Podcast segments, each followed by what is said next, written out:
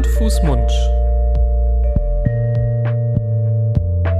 Der Podcast über Kinder- und Jugendmedizin.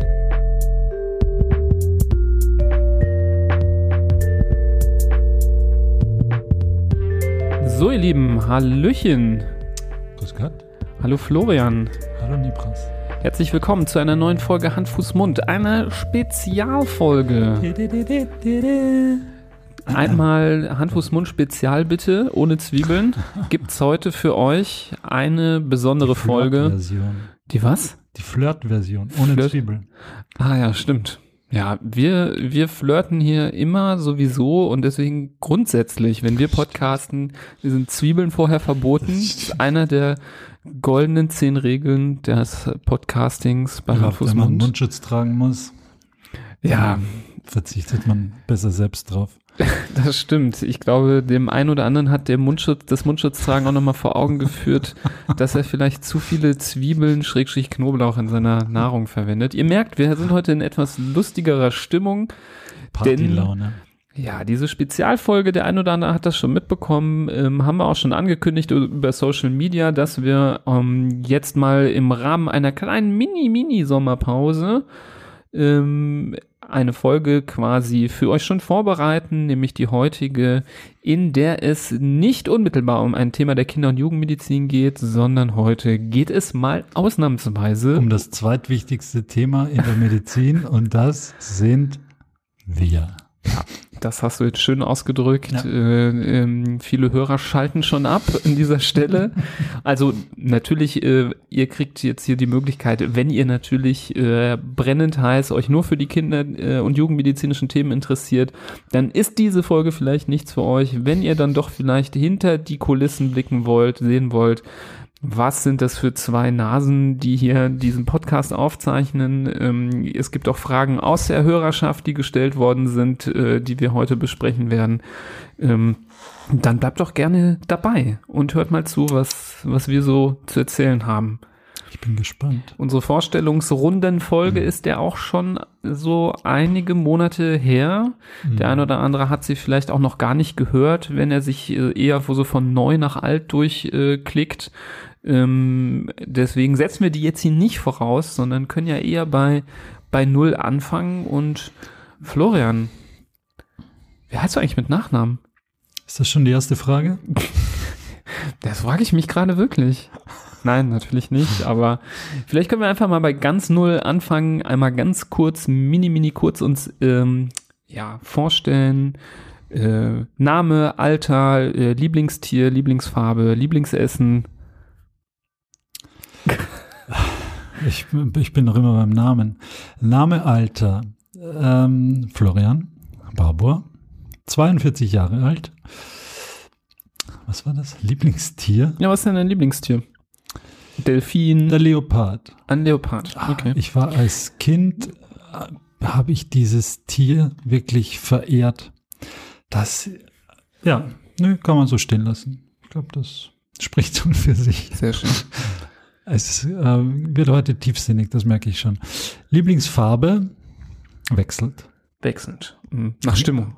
nach Stimmung. Eigentlich blau. Aber Lieblingsfarbe ist, finde ich, echt was Langweiliges, wenn man nicht sagt, ähm, das Grün des äh, Giftfrosches äh, jetzt aus dem. Amazonas. Lieblingsfarbe. Nee, aber ist ja so. Lieblingstier fand ich jetzt äh, wichtig, aber Wichtig, Lieblingsfarbe. Ja. Lieblingsfarbe, da gibt es ja nur zehn Möglichkeiten und Ja. jeder hat eine. Also. Ja. Und das letzte war? Ähm, nur, wieso du so komisch sprichst, wollte ich Ah. noch fragen. An dieser Stelle danke für diese Gastfreundschaft. Ähm, ich bin Österreicher, bin es nach wie vor. Ich werde oft gefragt, ob ich äh, die deutsche Staatsbürgerschaft annehmen Mhm. möchte. Also bin ich noch nie von offizieller Seite gefragt worden, aber im privaten Bereich. Nein, will ich nicht. Wozu? Also. Nee, Wie lange geht denn deine Aufenthaltsgenehmigung? Ich habe schon länger nicht mehr geguckt. Ist das eine gute, eine gute Antwort auf diese Frage? ähm, nee, ich bin jetzt seit genau 13 Jahren in Deutschland. Lebe ich in Deutschland. Ja, Plan war eigentlich mal ein Jahr hierher zu kommen, in eine schöne Stadt, in eine große Kinderonkologie. Naja, dann sind 13 draus geworden und es werden sicher noch mehr.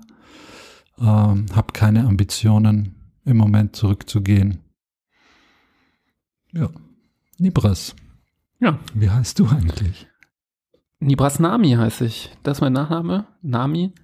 Und ja, ich bin 31 Jahre alt. Ähm, ich bin äh, geboren und aufgewachsen in ähm, einem Örtchen, ja, sagen wir mal so 20 Kilometer in der Nähe von Aachen, also westlichstes Deutschland. Nach Düsseldorf war es dann nicht mehr so weit, gute Dreiviertelstunde mit dem Auto. Und ich lebe auch schon seit 2008 in Düsseldorf, also wahrscheinlich gar nicht so viel äh, kürzer. kürzer als du. Mhm. Ja, und ähm, ich würde sagen, äh, mein Lieblingstier, das ist schon relativ klar, der, Der Teddybär. der Hund. Der Hund. Hund. Der deutsche Hund. Nee, ich mag Hunde. Ich bin ein Hundefreund. Ich war früher, hatte ich ein bisschen Schiss vor Hunden, weil ich als Kind mal äh, als Brief, ich habe einmal einen Freund beim Brief, äh, beim, beim Zeitungsaustragen geholfen. Und just war ich ähm, in einer Situation, wo ich eine Zeitung einwerfen musste an einem Haus, wo Security-Schäferhunde ausgebildet werden im Hinterhof. Und einer dieser noch dieser jungen Schäferhunde hat sich gedacht, wer ist das denn? Gehe ich mal gucken und rannte Vollspeed auf mich zu und ich hatte natürlich, äh, ich habe dann Schiss gekriegt. Ich kam aus einem Haushalt, wo es keine Hunde gab und ja, dann hatte ich erstmal lange Schiss vor Hunden und so in den letzten, ja, zehn Jahren habe ich so langsam peu à peu abgebaut und jetzt bin ich ein großer Hundefreund. Bei mir ist das, glaube ich, genau umgekehrt. Ich bin aufgewachsen mit einem 75 Kilo Rottweiler Aha, und einem Dackel, der Epileptiker war. ja, der Arme. ja. Äh, ich war auch, ah, jetzt werden wieder hier Traumata aufgearbeitet. Ich war auch bei seinem ersten Anfall mit meiner Schwester alleine zu Hause. Das war kein schöner Anblick. Hast du schon mal einen Dackel krampfen sehen? Nee, wahrscheinlich Ich nicht. habe, glaube ich, noch nie einen Hund krampfen sehen. Ah. Ja, sieht auch nicht so schön aus. Ähm, und irgendwie ist aber meine, nicht Furcht, aber mein Respekt vor Hunden ist immer größer geworden. Bin auch vor, vor wenigen Jahren noch mal gebissen worden von dem Hund Mhm. vor einer Imbissbude, wo ich vorbeigegangen bin und dann hat er mich ins Bein gebissen. Dann kam die Besitzerin raus, hat gefragt, was los ist. Habe ich gesagt, der Hund hat mich gebissen. Hat sie gesagt, nee, der beißt nicht. Mhm. Tja, dann meinte sie, ja, mag einfach keine Männer. Naja, gut. Also seitdem habe ich eigentlich jedes Mal den Hund, der bei Ja, mir vorbeigeht, klar. den Verdacht, Mhm. dass er, naja, Ja, das kann einem so ein äh, leicht traumatisierendes Ereignis sein, definitiv. ja. Aber wir wollten gar nicht über mich sprechen, sondern über deine Lieblingsfarbe. Ja, Lieblingsfarbe äh, habe ich, habe ich, äh, habe ich keine. Kann ich ganz klar sagen. Ich mag alle Farben. Ich mag Alle sehr Farben. gerne viele Farben. Bunt. Ich mag gerne bunt, ja. Bunt, Ja. bunt ist meine Lieblingsfarbe. Ein Regenbogentyp. Genau. So wie dieser Podcast bunt ist und reich an Themen, aber Ja. heute geht's um äh, Fragen und Antworten rund um, um diesen Podcast. Und ja, ich weiß nicht, sollen wir äh, schon auf die ersten Fragen eingehen von den Zuhörern, die wir bekommen haben? Ähm, vielleicht können wir eine Frage, die habe ich jetzt hier noch gar nicht äh, vorbereitet, kurz abhandeln, wenn wir jetzt hier über diesen bunten Podcast sprechen. Nochmal ganz kurz wiederholen. Es kam nämlich äh, doch nochmal zwei, dreimal die Frage, ähm, was denn die Motivation ist, hier diesen, diesen Podcast zu machen. Ähm, äh, denn das war auch Teil dieser Fragen, äh, die manchmal gestellt worden sind. Wo kommt eigentlich die, wo nimmt man die Zeit her oder äh, wie machen wir das? Frage ich mich noch immer. Eine sehr interessante Frage war, äh, werdet ihr dafür freigestellt äh, von der Arbeit, äh, um diesen Podcast aufzunehmen? Nein. Nein, leider das nicht. Wirkt so, aber nein. Leider nicht. Ähm, und dieses äh, Projekt insgesamt ähm, ist ja eine Herzensangelegenheit einfach. Die Idee ähm, ist entstanden ähm, erstmal nur so als äh, ja cool, so ein Podcast über Kinder- und Jugendmedizin macht bestimmt äh, Sinn. Ähm, und dann haben wir ja nachgeschaut, ob es einen solchen Podcast schon gibt und hatten eigentlich fest damit gerechnet, dass es das mit Sicherheit schon geben wird. Denn du hast das, glaube ich, auch schon dann vorrecherchiert im amerikanischen Raum, gab es da so einige, die schon hunderte Folgen hatten. Hm. Ähm, da war das Thema noch äh, oder das Thema relativ gut schon bearbeitet und besprochen worden im Rahmen von Podcasts und äh, im deutschsprachigen Raum ja irgendwie noch gar nicht. Nichts, was jetzt über eine fünfteilige Erzählung hinausgehen würde. Also da gab es schon so einzelne aufblitzende ähm, Projekte, aber sowas wie, wie wir es jetzt äh, ins Leben gerufen haben, gab es genau, gab es im deutschsprachigen Raum nicht. Und umso mehr haben wir uns gedacht, okay, das, da haben wir Lust drauf, das wollen wir machen, da sehen wir uns drin, wie wir Abend für Abend ins Mikrofon plappern und einfach, ja, die, der Grund, ich glaube, den haben wir jetzt auch schon öfters mal dargelegt, warum, was wir damit erreichen wollen, nämlich es ist ja die, jetzt hätte ich schon fast gesagt, die, die Zuneigung zum Menschen und ihm zu verhelfen, dass er, dass er irgendwie an Informationen kommt, die gut zu verdauen sind, die verständlich sind und nicht dieses ähm, Wirrwarr im Internet oder bei Gesprächen mit oder ohne Arzt, wo man vielleicht auch im, Bekanntenkreis oder im Verwandtenkreis, wo einem jemand eine Wahrheit unterbreitet, wie es, wie es ist bei dieser Erkrankung und was man tun muss. Und man aber eigentlich gar nicht weiß, stimmt das überhaupt und ist das subjektiv oder ist das objektiv und ist das recherchiert und hat das irgendwer auf der letzten Corona-Demo gesagt oder steht das äh, im Internet oder gibt es dazu Studien? Mhm. Und da versuchen wir halt das Ganze so ein bisschen ins rechte Licht zu rücken mit den uns zur Verfügung stehenden Mitteln. Ich meine, wir haben jahrelange Erfahrung darin, Literatur zu durchstöbern und zu recherchieren zu gewissen Themen. Und ich glaube, das wollen wir einfach nutzen und weitergeben, um schon so ein bisschen die wahrere Wahrheit, äh, wenn man sie so nennen darf, auch ja, zu verbreiten. Genau, dem kann ich, glaube ich, nicht viel hinzufügen. Du hast das ja schon erzählt.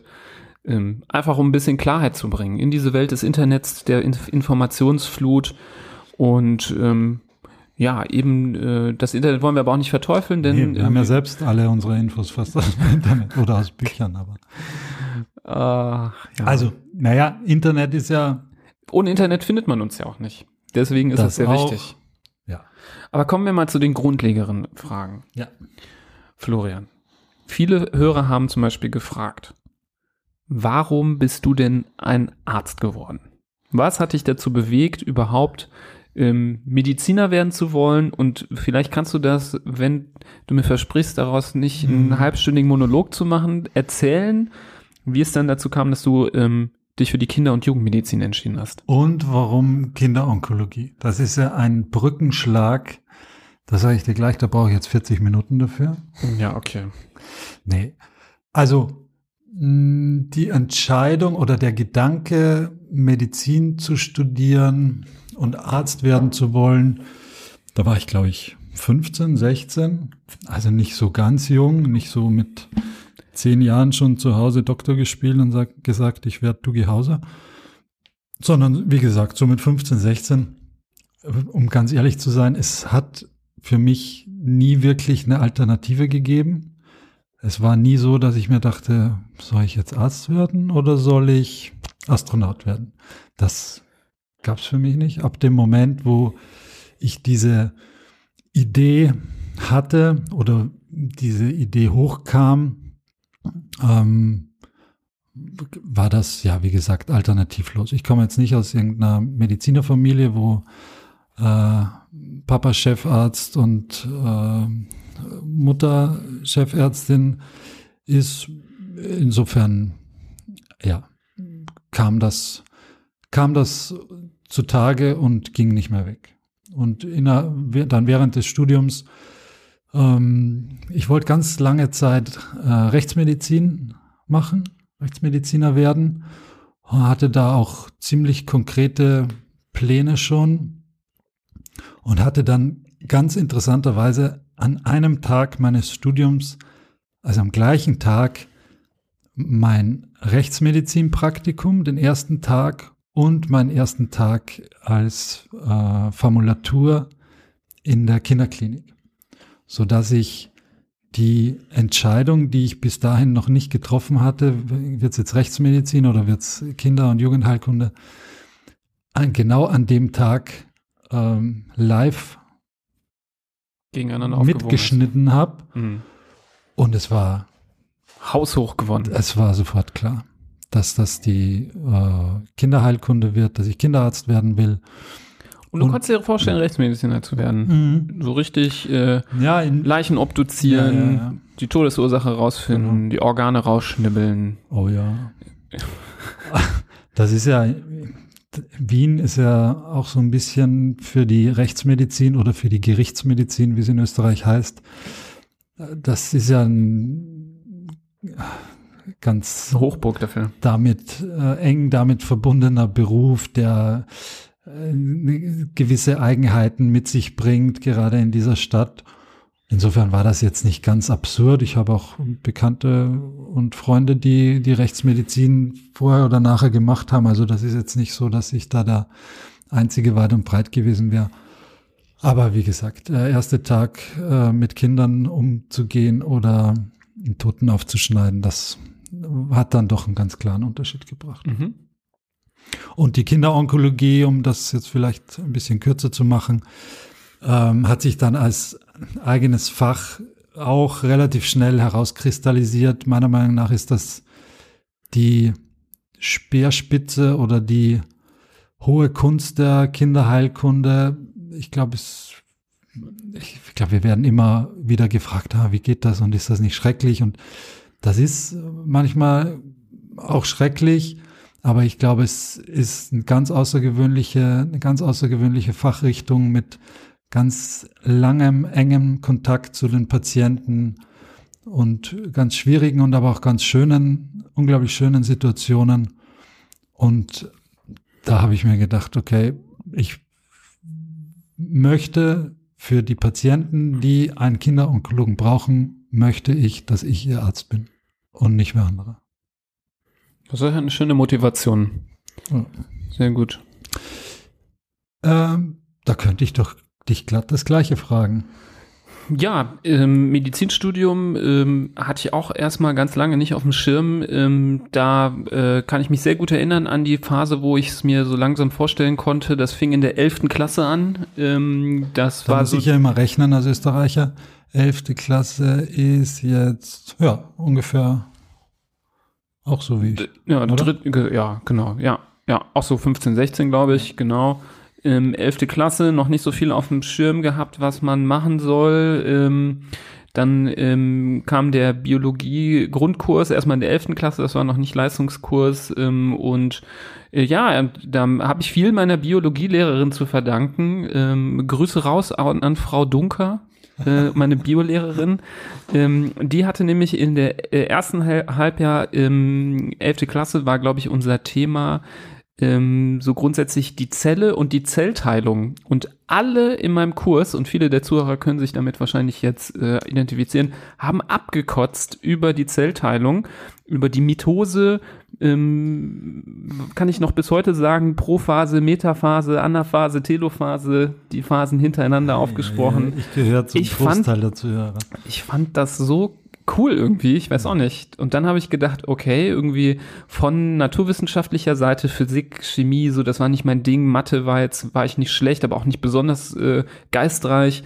Fand ich auf einmal die Biologie echt voll spannend und habe erstmal so biologisch gedacht und dann fiel mir aber auf, dass große Teile der Biologie mich dann doch, dann hatten wir irgendwie Ökologie und äh, Evolutionsbiologie und so, das war alles irgendwie ganz interessant, aber ich habe gemerkt, so die menschliche Biologie, das hat mich irgendwie voll gereizt. Dann hatten wir noch Neurobiologie und Genetik als Themen und das fand ich alles so cool, dass ich dann gedacht habe, na gut, wenn dir irgendwie die Biologie des Menschen am meisten Spaß macht, dann ist ja doch vielleicht Medizin dein Ding.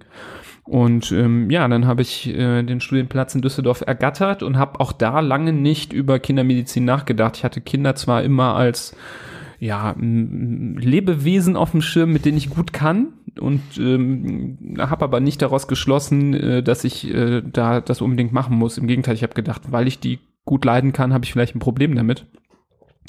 Und bei mir war das dann auch das kindermedizinische Praktikum in der niedergelassenen Kinderarztpraxis, das mir gezeigt hat, dass mir das schon sehr viel Spaß macht. Weil ich hatte vorher auch viele andere Formulaturen gemacht, wo ich häufig auf die Uhr geguckt habe und gedacht habe, so wann ist der Tag denn eigentlich vorbei?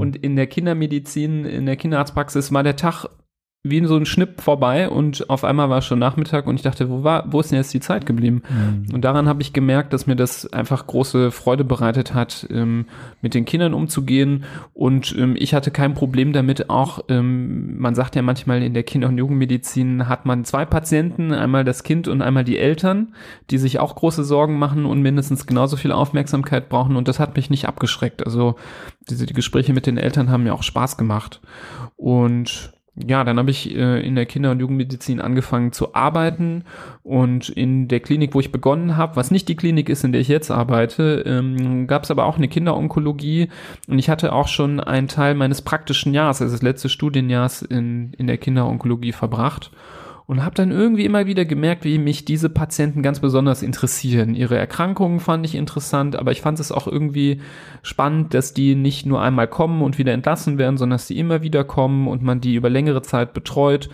und irgendwie fand ich es auch schön, dass ich meine Arbeit, die Energie, die ich da reinstecke, für, für, für Patienten aufbringe, die, die so eine richtig schwere Krankheit haben. Und in der Summe kam es irgendwie zusammen, dass ich gemerkt habe, dass mich die Kinder, Kinderonkologie sehr interessiert. Und ähm, ja, und ich habe gemerkt, dass ich das doch die Themen ganz gut so auf der Arbeit lassen kann. Also man muss ja auch schauen, ob das einen sehr berührt und man mhm. privat das sehr mit einen sehr mitnimmt und das ging bei mir ganz gut und ähm, so bin ich in der Kinderonkologie jetzt auch gelandet. Ja. Mhm. Genau, ich bin ja noch kein fertiger Kinderonkologe, das steht aber auf dem Plan, dass ich diese Weiterbildung machen werde. Ähm, deshalb, da bist du mir voraus, aber ähm, da sind wir uns ähnlich, dass ich das auf jeden Fall ja. plane. Mhm. Sehr schön. Next question. Next question. Ich, ich äh, hau mal eine Frage raus, die von mir kommt. Ganz ohne, also voll jetzt am, andere, am Thema vorbei. Mhm.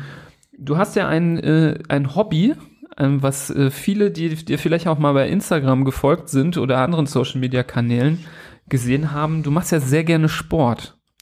Yep. Und ich würde mal gerne was erfahren über CrossFit. Das ist ja deine Leidenschaft. Jetzt mal, wir weichen voll vom Thema ab. Mhm. Wir kehren auch nachher nochmal zu medizinischen Sachen zurück. Aber du guckst so, als hättest du nicht damit gerechnet, dass ich das frage. Hättest nee. du aber eigentlich müssen. Ja, stimmt. Aber habe ich wirklich nicht. Was nicht. ist denn eigentlich CrossFit? Crossfit, nach CrossFit das zu klingt fragen. Wie so ein, CrossFit klingt wie so ein Gerät, was man bei Aldi für 69,99 kauft, ähm, so für zu Hause zum Trainieren.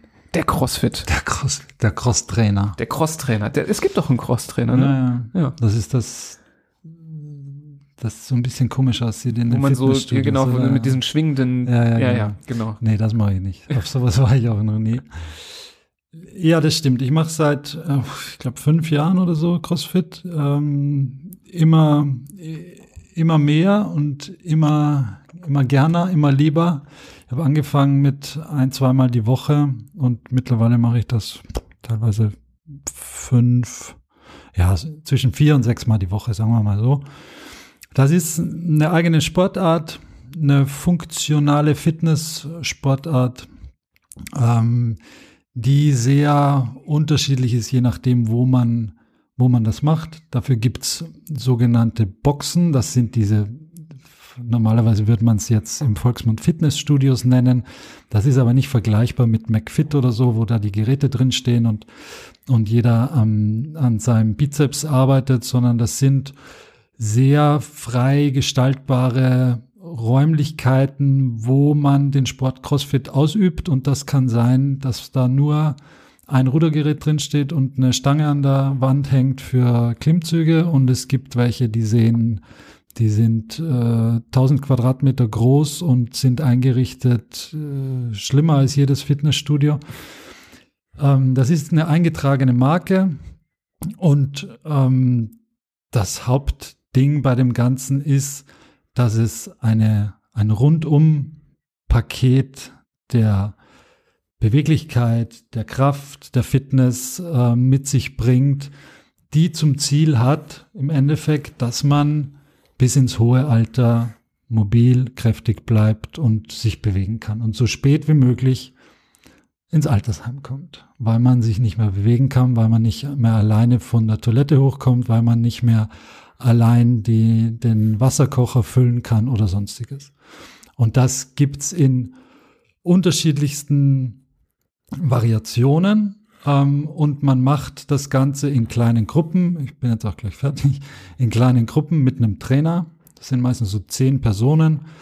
Und da macht der 20-jährige äh, durchtrainierte Ikea-Schrank neben der 50-jährigen Hausfrau, neben dem äh, 65-jährigen Opa machen alle das Gleiche in unterschiedlicher Skalierung nennt man das, während zum Beispiel der Jungspund Klimmzüge macht, dann macht die Hausfrau äh, nur, wenn sie weniger Kraft hat, manchmal ist es auch umgekehrt, ähm, hängt an Ringen und zieht sich hoch und der Opa macht nochmal eine Skalierung runter. Und so macht aber jeder in seinen Möglichkeiten und in seinen äh, Bereichen das Ganze. Und alle haben eigentlich total viel Spaß miteinander und gehen aufs Ganze und gehen nach einer Stunde total glücklich wieder nach Hause. Das klingt gut. Musst du mal probieren. Kommst mal mit mit mir. Muss ich mal probieren. Äh, du hast ja auch einen sehr tollen äh, Sportpark in deinen Garten gebaut, ähm, ja. mit sehr vielen Geräten und eine Art, äh, ich, ich würde es das Bootcamp-Zelt nennen, mit einer Tafel, wo man die Raps draufschreibt oder so. So kann man das nennen. Ja, so könnte die, man es nennen. Die, die, die Burns, die Zyklen, keine Ahnung. Die Workouts. Die Workouts draufschreibt und äh, sich quält, schrägstrich, stählert, schrägstrich sein Leben verlängert. So hast du das ja, ja gerade schön dargestellt. Ja, cool. Dass du das auch noch äh, fünf bis sechs Mal die Woche schaffst, neben all den anderen Sachen, dafür schon mal, äh, du bist ja auch nur vierfacher Vater, haben wir ja hier schon mal öfter gehört. Ähm, Respekt. Benutzt auch manchmal deine Kinder als Hanteln? Äh, Oder als Sportgerät? Habe ich im letzten Urlaub gemacht, ja. ja. Da hatte ich keine Hanteln, keine Medizinbälle und da waren die gerade in einem in der Gewichtsklasse, wo die so einen 9 Kilo Medizinball gut ersetzt haben oder auch mal eine 16 Kilo Kettlebell, da waren die genau richtig. Mittlerweile, der Große, der wird jetzt schon ein bisschen schwer.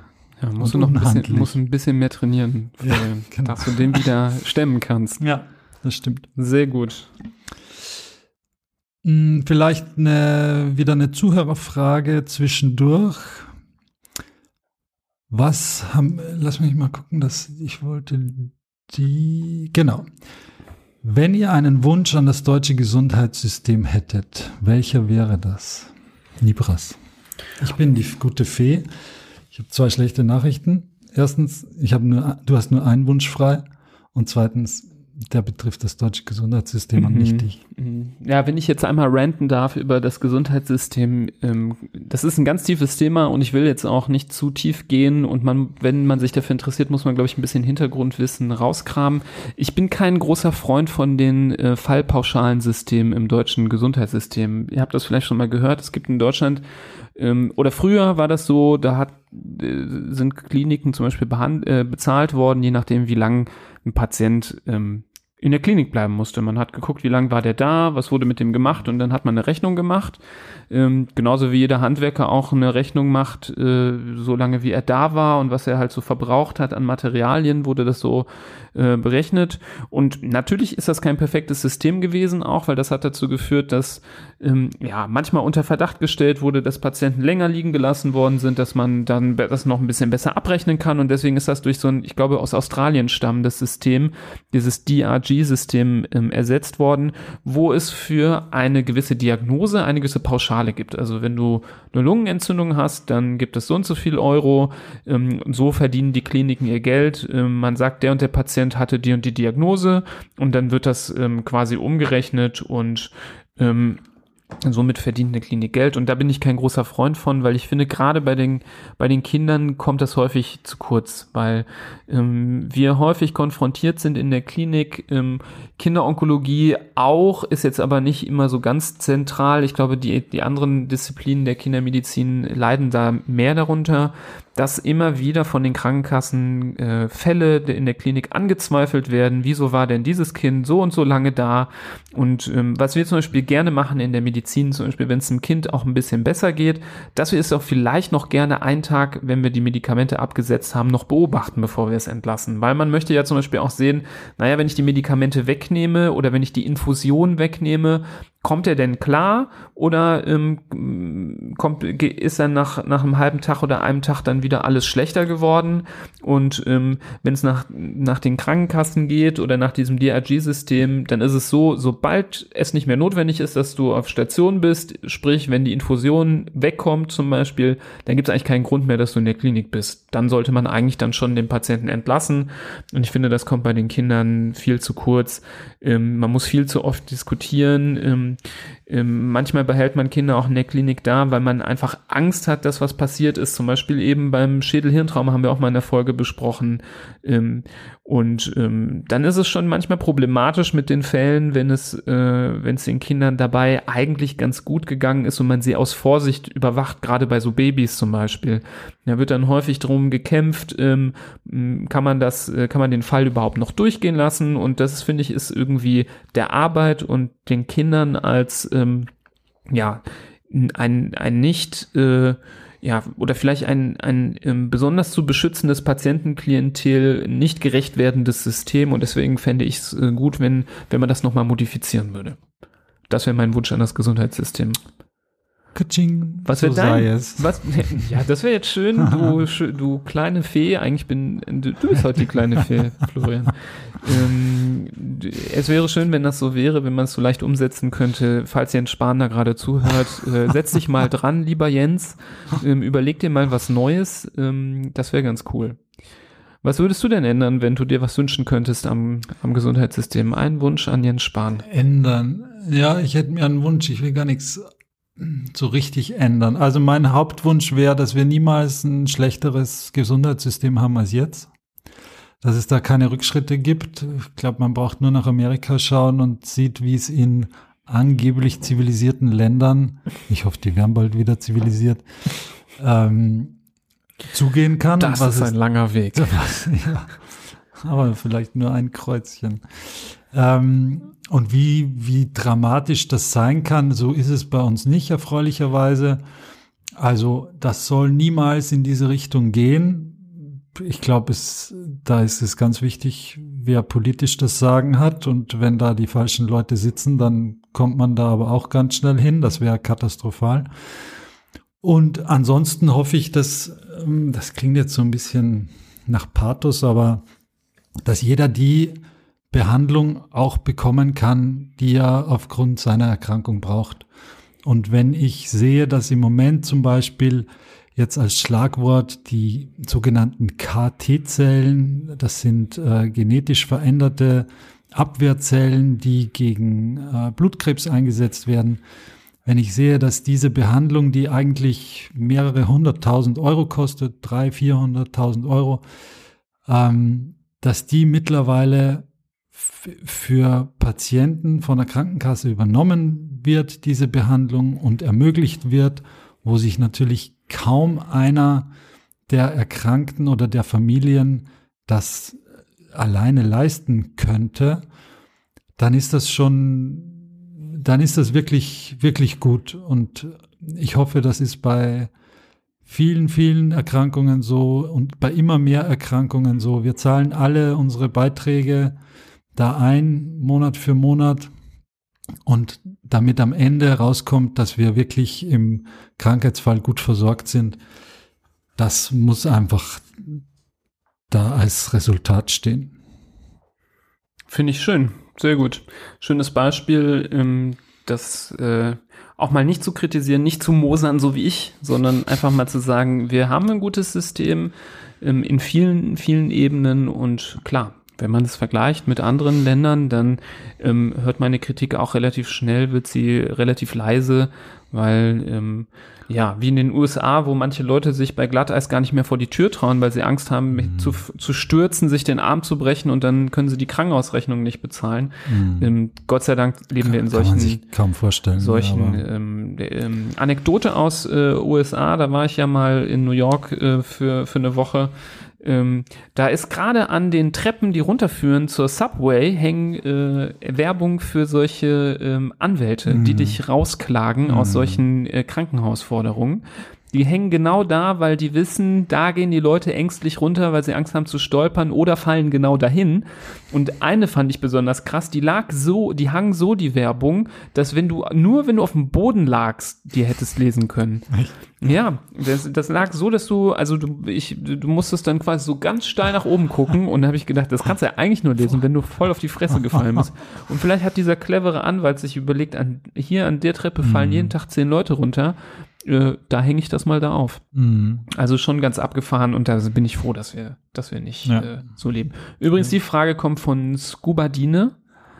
Äh, Shoutout. Liebe äh, Grüße. liebe Grüße. Scubadine. Scubadine, die wir vielleicht persönlich auch kennen könnten. Als kleiner Zwinker. Ähm, Habe ich gedacht, können wir ja jetzt mal kurz, äh, kurzen, äh, kurz erwähnen, Ja. wer hier die schönen Fragen stellt. Ey, dieser Job, den ich gerade hab, ich komme ja menschlich total gut an, aber beruflich komme ich mal gar nicht weiter. Mach's doch besser. Mit einem Job bei SOS Kinderdorf machst du nicht nur einen Job, sondern du kannst wirklich etwas bewirken. Du kannst dich weiterbilden und kommst beruflich voran. Bewirb dich jetzt auf einen von vielen Jobs. SOS Kinderdorf. Mach's doch besser.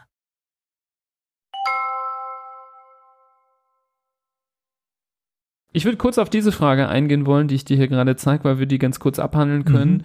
Ähm, Werminghaus HNO, eine, äh, ich glaube, das sind Kollegen, Hals-Nasen-Ohren-Kollegen, die eine Praxis haben hier in Düsseldorf. Grüße auch dahin.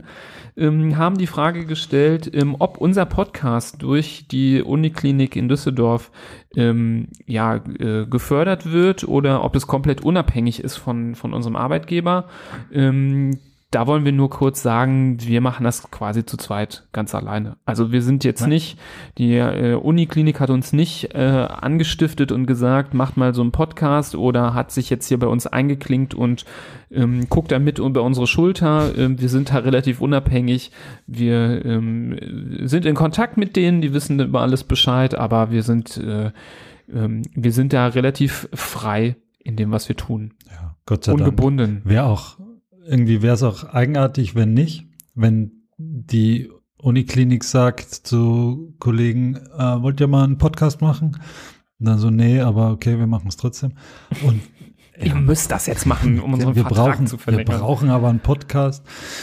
Ja, ich glaube, dass so das Zeitalter des Podcasts ist auch noch nicht wirklich in, im öffentlichen Dienst angekommen. Das muss man auch mal Nee, genau. an dieser Stelle erwähnen, wie überhaupt die, na egal, wir hören jetzt auf. Nächste Frage. Nächste Frage. Das nimmt kein gutes Ende. ich mache einfach mal weiter mit einer Frage von. Ah, nee, äh, ich bin dran für eine, für eine Frage, auf die du nicht vorbereitet Oh warst. Gott, oh Gott, oh Gott, jetzt habe ich Angst. Ich schlottere mit den Knien. Nibras. Florian. Was möchtest du einem Medizinstudenten im ersten Semester, der heute Abend zu dir zu Besuch kommt und sich drei Stunden mit dir auf die Couch setzen wird und bei einem Wo führt das Glas hin? Rotwein Wo führt das gerade hin? über Florian. euer Leben sinnieren werdet, Ach so. was, was möchtest du ihm mit auf den Weg geben und raten für seine weitere Zukunft als Mediziner? Ähm, ja, Was würde ich so jemandem raten? Ähm, ich glaube, ich würde erstmal raten, sich nicht verrückt zu machen wegen des Medizinstudiums, Spaß daran zu haben, ähm, auch mal ruhig äh, es langsam mal angehen zu lassen, ähm, mal ein Semester länger zu studieren, wenn, wenn man Bock darauf hat. Ähm, das wäre auf jeden Fall ein Ratschlag, das geht, glaube ich, an alle Studierende ähm, daraus, die jetzt hier vielleicht zuhören.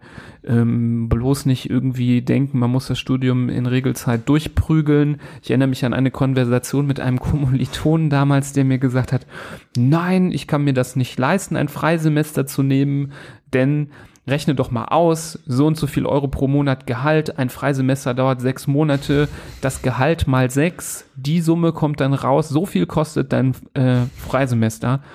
Und ich habe mir wirklich an den Kopf gepackt und habe äh, relativ rasch zurückgeantwortet. Ähm, jetzt stell dir mal vor, du bist äh, Ende 70, ähm, hast schon äh, Arthrose in den Fingern, bist äh, schlecht mobil und du könntest für die Summe, die du gerade mir vorgerechnet hast, dir noch mal ein halbes Jahr ähm, im äh, Studium in den Zwan äh, mit in den in deinen Zwanzigern zurückkaufen. Würdest du das bezahlen oder nicht? Und ich glaube, jeder würde, wenn er jetzt nicht gerade am Hungertuch nagt und ein bisschen was zurückgelegt hat, für diese Summe sich noch mal ein halbes Jahr äh, Mitte 20 sein zurückkaufen.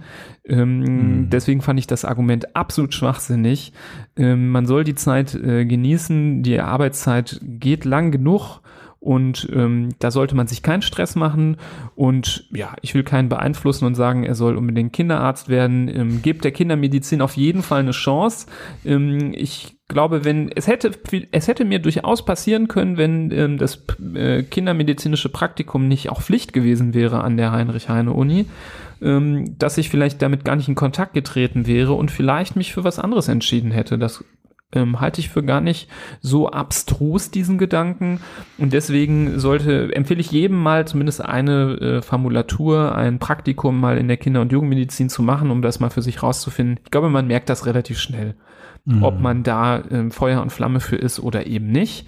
Ähm, und ähm, das auf jeden Fall mal äh, in Erwägung ziehen und ähm, ansonsten viele Praktika machen und einfach mal aufs Bauchgefühl hören, nicht auf andere hören, die einem sagen, hier verdienst du viel, hier verdienst du wenig, damit kannst du eine Praxis aufmachen oder damit nicht. Am Ende des Tages muss man äh, äh, 30, 40 Jahre lang äh, jeden Tag zur Arbeit gehen und muss eine Arbeit machen, die einen irgendwie glücklich macht und mit der man zufrieden ist.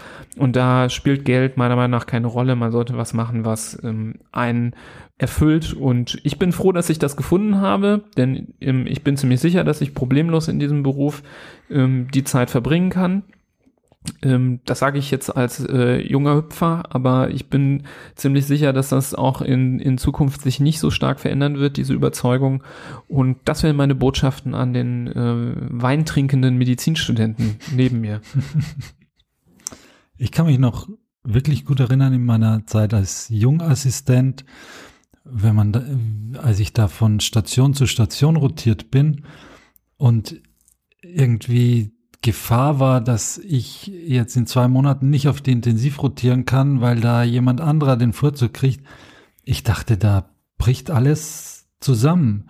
Was für ein Schwachsinn im Nachhinein. Also Weil du dann deinen Facharzt nicht pünktlich machen kannst. ja, weil du? dann der Facharzt irgendwie sechs Monate später ist und Mhm. dies später und das später. Mhm. Aber sowas von piep egal, Ja, das ist unpackbar. Wie, aber dafür wird man ja älter, damit man merkt, was für Schwachsinn man eigentlich. Naja. Gut, sehr schön. Ja, vielen Dank für deinen Rat. Ich, es war eigentlich für mich gedacht. Ja, vielleicht, vielleicht kannst du äh, in deinen DeLorean steigen und zurück in die Zukunft äh, oder in die Vergangenheit fliegen und äh, versuchen dann nochmal auf dein Vergangenheits-Ich einzureden. Ja, dass er Vielleicht mal, ist das mal möglich. um es in der Jugendsprache zu sagen, chill mal Warum soll das nicht möglich sein? mit der Zeit. Ich habe da so ein Buch von Stephen Hawking, das gebe ich dir gleich mit. Aber der sagt ja nicht, dass es nicht möglich ist, oder? Ja, ja, es ist Ja, sagt er. schon quasi unmöglich. Ähm, ist das so ein dünnes? Ja, eine kurze Geschichte der Zeit kann ich jedem empfehlen. Ein sehr interessantes ich Buch. das gelesen? Ich weiß es nicht. Offensichtlich habe ich mir nicht gemerkt. was Ist auf jeden Fall drin sehr steht. interessant. Von der Theorie ist es möglich, aber ich glaube, dass äh, das Problem äh, ist, dass man nicht, äh, nicht mit Lichtgeschwindigkeit äh, reisen kann. Das ist, glaube ich, das Problem. Aber jetzt. Das, das glaubst du, ist das einzige Problem? Äh, ja, ich will mich jetzt hier nicht blamieren vor den Physikern, die hier zuhören, aber ich meine, dass es was auch mit der Lichtgeschwindigkeit zu tun hat. Ja. Ja. Hm. Ähm, aber das ist okay. Ähm, das äh, musst du mir. ich jetzt- versuch's. Wenn es mir gelingt, sage ich Bescheid. Ja, du wirst genau, es merken. Genau. Also wenn es dir gelingt, ploppt jetzt hier in fünf Sekunden etwas auf. Fünf, vier, drei, zwei, eins. Nee, ist nichts passiert. Also hast, hast du es nicht geschafft. Sorry. Offensichtlich. Mist. Hm, Wenn wir da gerade schon so ein bisschen darüber reden und äh, noch so ein bisschen auch ähm, auf den äh, über unseren Beruf nochmal sprechen wollen, können wir vielleicht noch auf äh, ein paar Fragen eingehen. Ähm, zum Beispiel kam von Nanal-MZ die Frage, was mögt ihr besonders an eurem Beruf und was überhaupt gar nicht? Also ich mag das, wenn du da, wenn du da bist einen Tag und wenn du nicht da bist, mag ich das nicht, Florian. Bei mir ist es umgekehrt. Nee, Ja. Nee, Schade. nee, ich mag auch, wenn du da bist. Schade. Ich arbeite sehr gern mit dir zusammen. Schade. Das kann man hier an dieser Stelle auch mal offiziell äh, Das ist schön. Das ist schön. sagen. Ein paar Leute sagen gerade wahrscheinlich, oh. Oh. Ein paar sagen, ah. ähm, bei mir hat beides etwas mit Zeit zu tun. Mhm. Was total schön ist in dem Beruf, ist, wenn man Zeit hat, mit Patienten und Angehörigen beziehungsweise Eltern zu sprechen. Über das, was gerade los ist, über die Erkrankung, über den Plan, den man hat, über die Zukunft, über die schönen Sachen und natürlich auch über die schlimmen Sachen. Das ist auch, das sind wirklich gute Gespräche, die man führen kann, wenn man in Ruhe mit der Zeit, die dazu notwendig ist, sich hinsetzen kann und auf die Menschen eingehen kann, eine Beziehung aufbaut und darüber spricht, was los ist.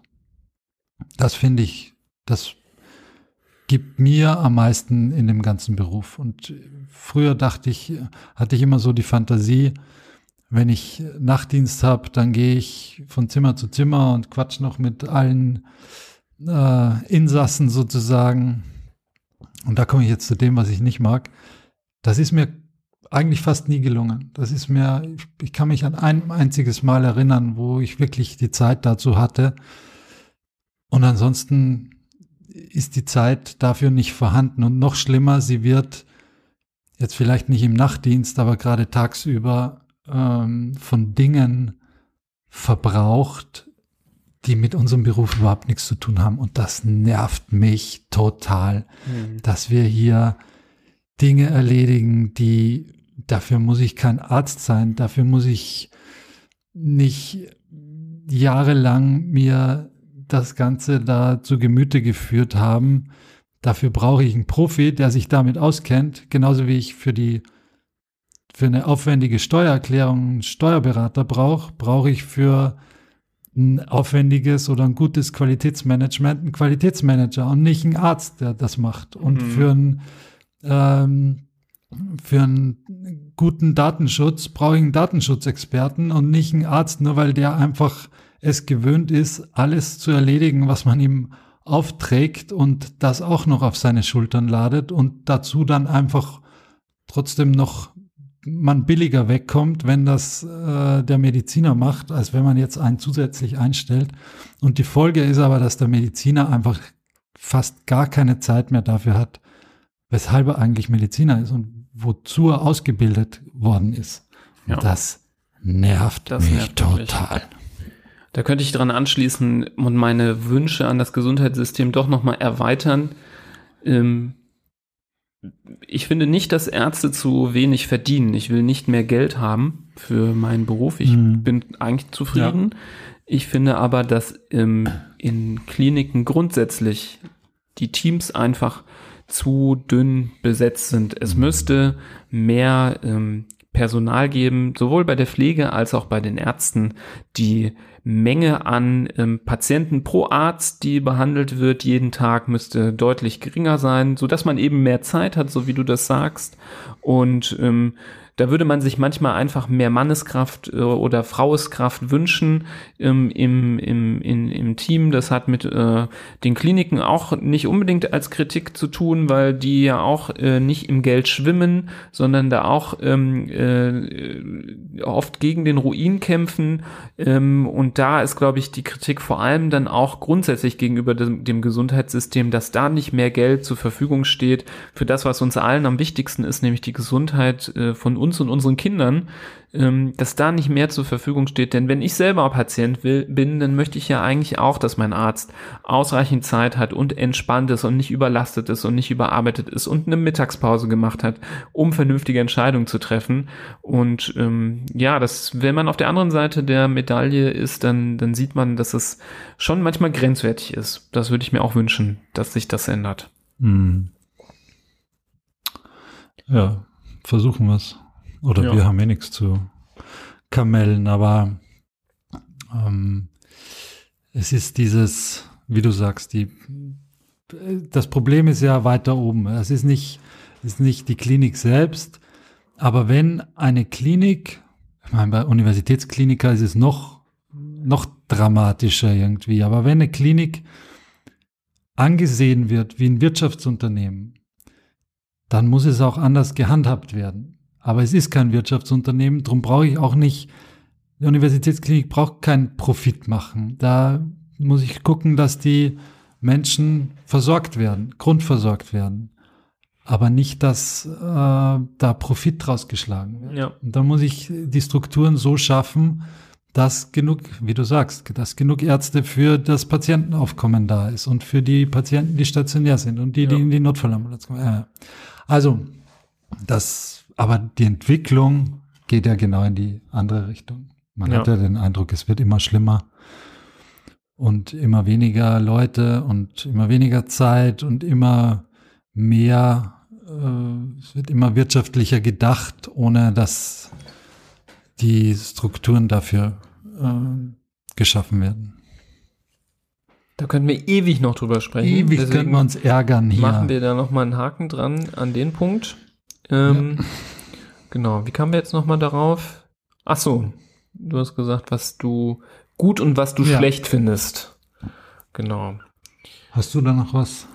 Ich, ich würde das anders beantworten. Ich fand deine Antwort sehr gut. Ich sehe das genauso wie du. Ähm, Ich würde es so ein bisschen anders beleuchten. Ich finde toll an dem Beruf des, des Kinderarztes, das klingt jetzt vielleicht blöd, aber im Gegensatz zu Erwachsenen, das, seid mir jetzt nicht böse Erwachsene da draußen, aber dass in der Kindermedizin die Kinder in der Regel nicht schuld an ihren Erkrankungen sind, dass wir in der Regel ähm, Patienten behandeln, die ja, durch äh, Schicksal ähm, äh, erkrankt sind. In der Erwachsenenmedizin ist das ja häufig anders. Ähm, da äh, entstehen viele Erkrankungen durch äh, schlechten Lifestyle, schlechte Ernährung.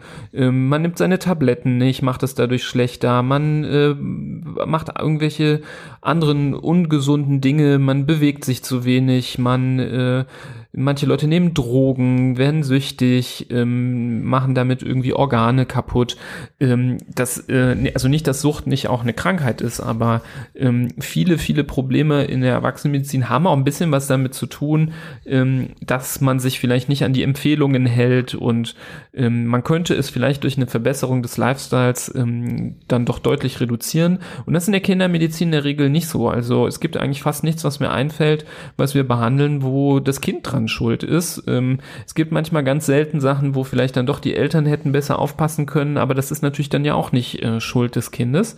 Ähm, und das finde ich ist eine angenehme, ähm, angenehme Sache für mich als Arzt, weil ich in der Regel immer weiß, ähm, ich tue das äh, für das Kind und das Kind braucht diese Hilfe und meine Arbeit ist in der Regel nicht umsonst und das finde ich gut. Und schlecht Den natürlich. Gedanken hatte ich noch nie, aber ich gebe dir recht. Ja, nö, ich, also ich habe da fast immer den Gedanken, wenn ich mit Kollegen spreche, die mit, mit Erwachsenen arbeiten, ähm, wo ich immer sage, Respekt. Also ich respektiere das sehr, dass ihr so viel ähm, Arbeit da reinsteckt ähm, und dann, ähm, ich habe das selber in meinem Praktika erlebt, da wird Patient zum Beispiel zwei, drei Wochen lang auf Station fit gemacht, geht so freitags nach Hause, nimmt das Wochenende seine Tabletten nicht und trinkt einen Kasten Bier und kommt am Montag wieder und alles ist verloren, was man in den letzten drei Wochen erarbeitet hat. Ähm, das kann schon frustrierend sein. Aber was an der Kindermedizin natürlich im, äh, im Gegensatz zur Erwachsenenmedizin doof ist, das sind natürlich die Sachen, die die Kinder nicht verstehen, die aber notwendig sind. Und allen voran sind natürlich so Sachen wie Blutabnahmen. Ähm, da kann jeder äh, das äh, verstehen, äh, der das mitbekommen hat. Es ist schwierig, einem ganz kleinen Kind zu erklären, dass das jetzt notwendig ist, dass dieser Schmerz kurz ähm, notwendig ist. Und ähm, das macht mich schon immer traurig, wenn die Kinder dann ähm, schreien und weinen und man die ähm, auch so ein bisschen zu ihrem Glück zwingen muss, dass die Blutabnahme auch durchgeführt wird. Das ist eine Schattenseite, ähm, die man nicht wegdiskutieren kann, aber da es allen voran um die Gesundheit geht, nehmen wir das in Kauf und lernen damit auch klarzukommen. Äh, ich sage immer, dass Kinder, Kinderärzte, wenn, sie in, wenn du in einem Raum bist, wo alles ruhig ist und ein Kind weint, ist das für den Kinderarzt trotzdem ein Raum der Stille. Weil man das so gewohnt ist, dass irgendwo im Off, mhm. ähm, auch wenn man selber am Büro ist und nebenan was passiert, ähm, äh, Kinder weinen. Also jetzt, ich möchte nicht unsensibel klingen, aber es ist tatsächlich du so, dass selber. man. Also ich habe zum Beispiel selten äh, bis gar kein Problem damit, wenn im Flugzeug ein Kind weint. Mhm. Ich höre das halt meistens einfach nicht. Für mich ist das einfach äh, so ein Geräusch wie das Rauschen im Flugzeug. Und ja. ähm, ich kann das aber verstehen, wenn man das nicht gewohnt ist, dass das hart ist. Mhm. Sollen wir vielleicht ähm, so langsam ich weiß, das macht mega Spaß, mhm. aber ich wollte, ich glaub, hatte mir vorgenommen, genau, und ich hatte mir auch vorgenommen, dass wir heute nicht zu lange machen. Ähm, A, weil sonst wären wir ja langweilig, dann haben wir schon alles von uns erzählt. So ist es. Und ähm, B, ähm, ja, finde ich es wirklich cool, auch ähm, da, da uns ein bisschen was offen zu halten, um das Thema auch nochmal ähm, zu besprechen. Ähm, seid uns nicht böse, wenn wir jetzt nicht auf alle Fragen eingegangen sind, die von euch da draußen gekommen sind. Ähm, hebt sie euch auf für die nächste Runde. Ja. Wie gesagt, ich finde, das äh, ähm, ist, eine, ist eine coole Aktion. Alle, alle 30 Folgen machen wir eine Frage-Antwort. Ja, keine schlechte Idee, wer weiß. Vielleicht auch nochmal im Wenn Rahmen uns die Themen ausgehen, dann schon früher. genau, wenn ihr merkt, dass dann äh, jede Woche nur noch eine Q&A-Folge kommt, ähm, dann merkt ihr, hier ist die Luft raus. ähm, ich höre doch. Äh, ja, dieser, dieser Podcast, dieser aus Amerika, den du vorhin erwähnt hast, der ja mittlerweile 300, 400 Folgen schon hat, da werden mittlerweile Themen abgehandelt wie Knieverletzungen beim Basketball oder so oder mhm. Knöchelverletzungen mhm. oder was auch immer. Ja, wenn, wenn wir da mal sind, dann Knieverletzung-Reihe kommt äh, mit zehn Folgen in zehn Wochen, genau. Knieverletzung beim Fußball, Knieverletzung beim Basketball, dann wisst ihr, vielleicht ist jetzt die Luft raus, aber ich glaube, dass wir da ähm, sind wir noch lange nicht. Da sind wir noch ewig nicht und ähm, ihr habt äh, noch viele äh, Folgen, auf die ihr euch freuen könnt. In dem Sinne machen wir jetzt so ein bisschen äh, schon hier Schluss an der Stelle. Ähm, ich äh, hoffe, diese Folge hat euch gefallen. Feedback wäre auch cool, ja. ähm, was Klar. ihr davon haltet. Wenn ihr, wenn ihr jetzt alle schreibt, nee, das war jetzt ganz furchtbar, Leute, also in allen Ehren, aber nee. Ähm, dann machen ist das für uns trotzdem. auch gut. Ähm, dann machen wir nächstes Mal zwei Stunden. genau. Nee, aber trotzdem wäre es ein gutes Feedback und ähm, äh, aber auch umgekehrt, wenn ihr sagt, das war total cool, ähm, hat mich gefreut, mal was aus dem Nähkästchen zu hören, dann ist es für uns auch gut zu wissen. Ja. Und ähm, ja, ich will an der Stelle auch keine Werbung machen, weil äh, das ja auch äh, eine Spaßfolge war, keine repräsentative Folge für den Inhalt ähm, dieses Podcasts. Deswegen seid gespannt auf die nächsten Folgen und äh, ja, so hören wir uns hoffentlich wieder in der nächsten Woche ganz bald. Korrekt. Macht es gut. Tschüssi.